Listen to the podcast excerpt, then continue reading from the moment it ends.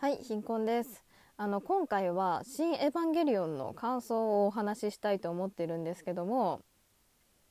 がっつりネタバレを含むので、まあ、ちょっとまだ見に行けてないよっていう人はここで聞くのを止めた方がいいと思います。あとあくまでこう感想なので考察ではないです。あの私「ジョハ Q」しか見てないのでエヴァの世界観を全て理解できているかって言われたらできてません。全く。でも感想なのであの物語を100%理解している必要は私ないと思うんですよ。制作者がこの物語を通じて何が言いたかったのかってことを読み取れれば私はそれでいいと思うのでどんな話だったかを知りたい人とかは、まあ、YouTube とかで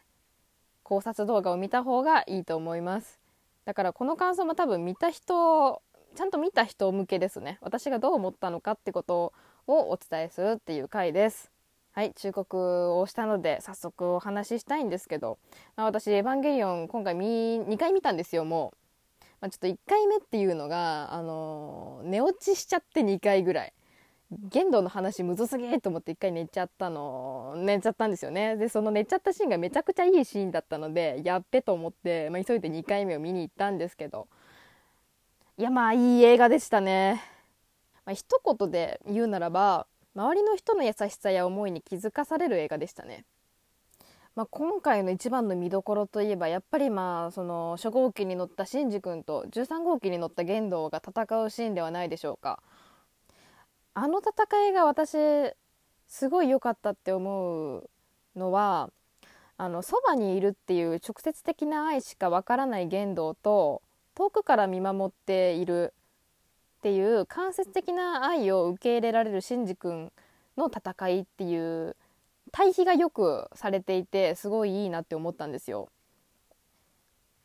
その戦いの後に玄道の過去がちょっと明かされるんですけど、まあ、玄道はその毎日ね世の中不安定だなと思って生きてるんですよ。人は自分の気持ち次第で言うことコロコロ変えるし貧富の差とかもあるしなんか平等じゃないよねとか思いながらね玄道生きてるんですけどまあ、そんな玄道の前にね、まあ、碇結衣っていう、まあ、奥さんが現れるわけですよ。で玄道にとっての結衣の存在が存在はね今まで億劫だった人とのつながりを玄道に初めて楽しいって思わせた人物なんですね。まあ、孤独だった玄道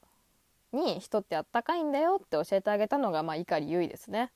まあ、そこで玄道はあの初めて人に受け入れられた感覚っていうんですけどそこの言ったセリフの時ですねあの玄道と結衣の次号みたいな描写があったんですけどまあだからそこでね玄道は初めて童貞を卒業したと思うんですけどだからあいつセカンド童貞ですよね。うん、それが多分セカンド童貞なんだろうなと思いながらちょっとクスッと笑っちゃったんですけど、まあ、でもあその結がね、まあ、死んじゃうわけですよ。でそんなセカンド童貞の玄道はですねゆいのいない世界で一人で生きることなんて考えられないっていうメンヘラを発揮するわけですよ。でそんなメンヘラでセカンド童貞の玄道が思いついた計画っていうのが人類保管計画ですね。まあ、その目的っていうのは、まあ、不安定な世界を完全なものにしようっていうのと碇結衣の再生ですね再び結衣と共に生きられる世界を玄道は望んだわけですよ。まあだから玄道はほんとクソドメンヘラなわけですよ。多分玄道の道はセカンド童貞の道ですし。でそんなクソドメンヘラセカンド童貞の玄道の息子シンジ君ですね。でシンジ君あの今回の作品に土初発からめちゃくちゃ闇落ちしてるんですよ。もうご飯も食べない喋らないみたいな。もう目はうつろですし、まあ、超病みまくっているんですよね。じゃあその闇期からどうやって脱出したかっていうとシンジ君はあの人の優しさに触れることで復活します。そのネルフの旧跡地で体育座りでぼーっとしてた時に、まあ、綾波が来て、まあ、綾波はシンジ君のこと心配してるんですけど、まあ、そういう優しさに触れてシンジ君は泣きながら言うんです。どうしてみんな僕にこんなに優しいんだと。まあケンケンとか当時とかアスカレイ委員長のことを思い浮かべながらきっとセリフを言ったでしょう。でそれであの復活するんですよ。闇期から。だからここの時点である程度対比があるわけですね。人の優しさやぬくもりに気づいて闇期から復活できたシンジ君と人の優しさとかぬくもりに気づけず闇期から脱出できないままずっとメンヘラでいる言動ですね。で実際の戦闘シーンなんですけど、まあ、玄道が、まあ、絶望の槍を持って戦ってシンジ君が希望の槍を持っているわけですよ。でこの戦いなんですけど、まあ、玄道がね割とずっと優勢なんですよ。まあ、だから絶望が勝ってる状態ですね。でもこれもね私たちが今生きてる時代もそうですよね。あのー、希望とか楽しかった出来事とかよりも絶望、まあ、嫌なことの方に目が向きがちじゃないですか。まあ、少なくとも「エヴァンゲリオン」を見ている人とかはまあそあのそういう人が多いんじゃないかなと私は思うんですけどでまあシンジ君劣勢で、まあ、絶望の槍に希望の槍が勝てそうにないっていう状況なわけですよ。じゃあどうするか。で美里さんが言うわけですよ。ビレの槍っていう新たな槍をみんなで作ろうって言うわけですよね。まあ、その槍にはねもうみんなであのみんなの仲間の思いっていうのが詰まっているわけですよ。で頑張って作ります美里さんたちは。それで、まあ、槍ができたわけですよ。でもそのビレの槍を届けるためにどうするかっていうと美里さんは自分の死を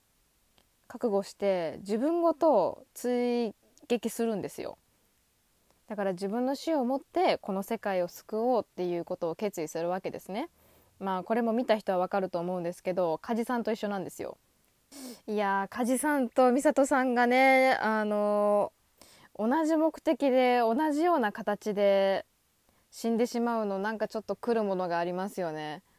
本当は2人で一緒に行きたかったけどまあ一緒には行けなかったけど目的は果たせたよねっていう。だからもうこの2人がねあの世界を救ったって言っても過言ではないですよね。でそのシンジ君はあの槍を受け取るんですよ。でその時にねシンジ君が両手をねクロスして組んでるんですよ、まあ、祈ってるんですね。だから多分シンジ君はねそこで美里さんの死を悟ったわけです。でシンジ君が握ってる槍はもうみんなの思いがある。みんなの思いどころか美里さんの死も含まれてるというか。美里さんが死んでも守りたかったものが今自分の手の中にあるんですよね。でそれを受け取ったシンジ君は「ありがとう」って言うんですよ。まあ遠くからみんなが見守ってくれててみんなの思いをね、まあ、シンジ君は受け取ったわけです。で玄道が言うんですよその後。俺は自分の弱さのせいでゆいに会えないのかと。その後のねシンジ君のセリフが私もう鳥肌立ちました。違うよ。自分の弱さを認められないからだと思う。って言うんですよ。そばにいないと人の優しさとか愛に気づけない言動と遠く離れてても人の優しさや愛に気づけるシンジ君ですよ。だからシンジ君は玄道にそばにいることだけが愛じゃないんだよって伝えたかったと思うんですよ。そばにいないと人の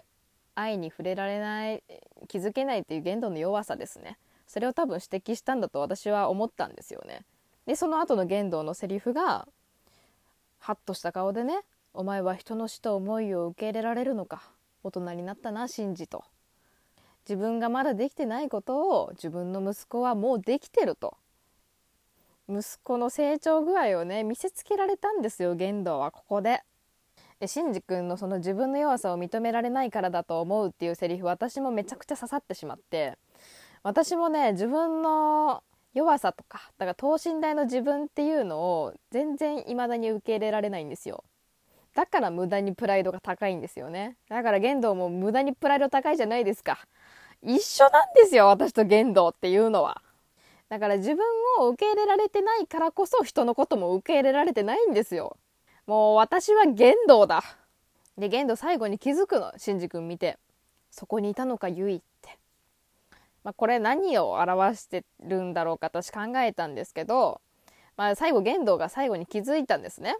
確かにそこに直接いるわけじゃないけど、ゆいの心とか思いはそばにあったかもしれないなっていうの。この男は人を巻き込んで巻き込んでしてやっとその答えにたどり着けたんだよね。で誰がそのことに気づかせてくれたかってまあシンジ君なんですよ。自分の息子。だから私思ったの。私子供って別に絶対産まなくていいものだなって思ってるんですよ。絶対産まなきゃいけないっていうのもないじゃないですか。で私よく言うんですよ。子供別にいらないわって。普通に普段の生活で。でもそれって自分のことでいっぱいいっぱいだからなのよ。いろんなこと言うけど。結局ね。でも確かにその自分のことでいっぱいいっぱいの人生も全然楽しいとは思うのよ。でも子供がいないとさやっぱり見えない世界とかわからないことって絶対にあるのよ。だから私玄道にもし子供がいなかったらシンジ君がいなかったら多分人類保管計画成功してたと思うの。だから成功してたらどうなったかって玄道は自分の弱さに気づくことなく終わったのよ。ずっとあの玄道のまま物語は終結していたの。だから玄道が子供にさ自分の弱さを気づかされたようになんか私も子供を産めば自分に一番足りてないものが何かって気づけるじゃないかなって思ったんですよね。私は毎日日々ああだこうだ考えながら生きてるけどその答えってもしかしたら子供が持ってるんじゃないかなってなんとなく思ったんですよね。ということでね、まあ、私は「エヴァンゲリオン」を見て子供を産もうかなってちょっとだけ思いましたで帰り道にさあの「ビューティフルワールド」を聞いて帰ったんだけどさあれゲンドウの曲じゃん。もしも願い一つだけ叶うならば君のそばで眠らせてほしいって。それゲンドウがユイに思ってることだよねって思いながら帰りましたね。いやゲンドウ気持ちが悪いですね最後までね。ということで、まあ、ゲンドウに私は似てるので私も気持ちが悪いという結論で、まあ、締めましょうか。ということで、まあ、長々とありがとうございました。皆さんの感想もよかったら聞きたいので私と語り合いましょう。それではありがとうございました。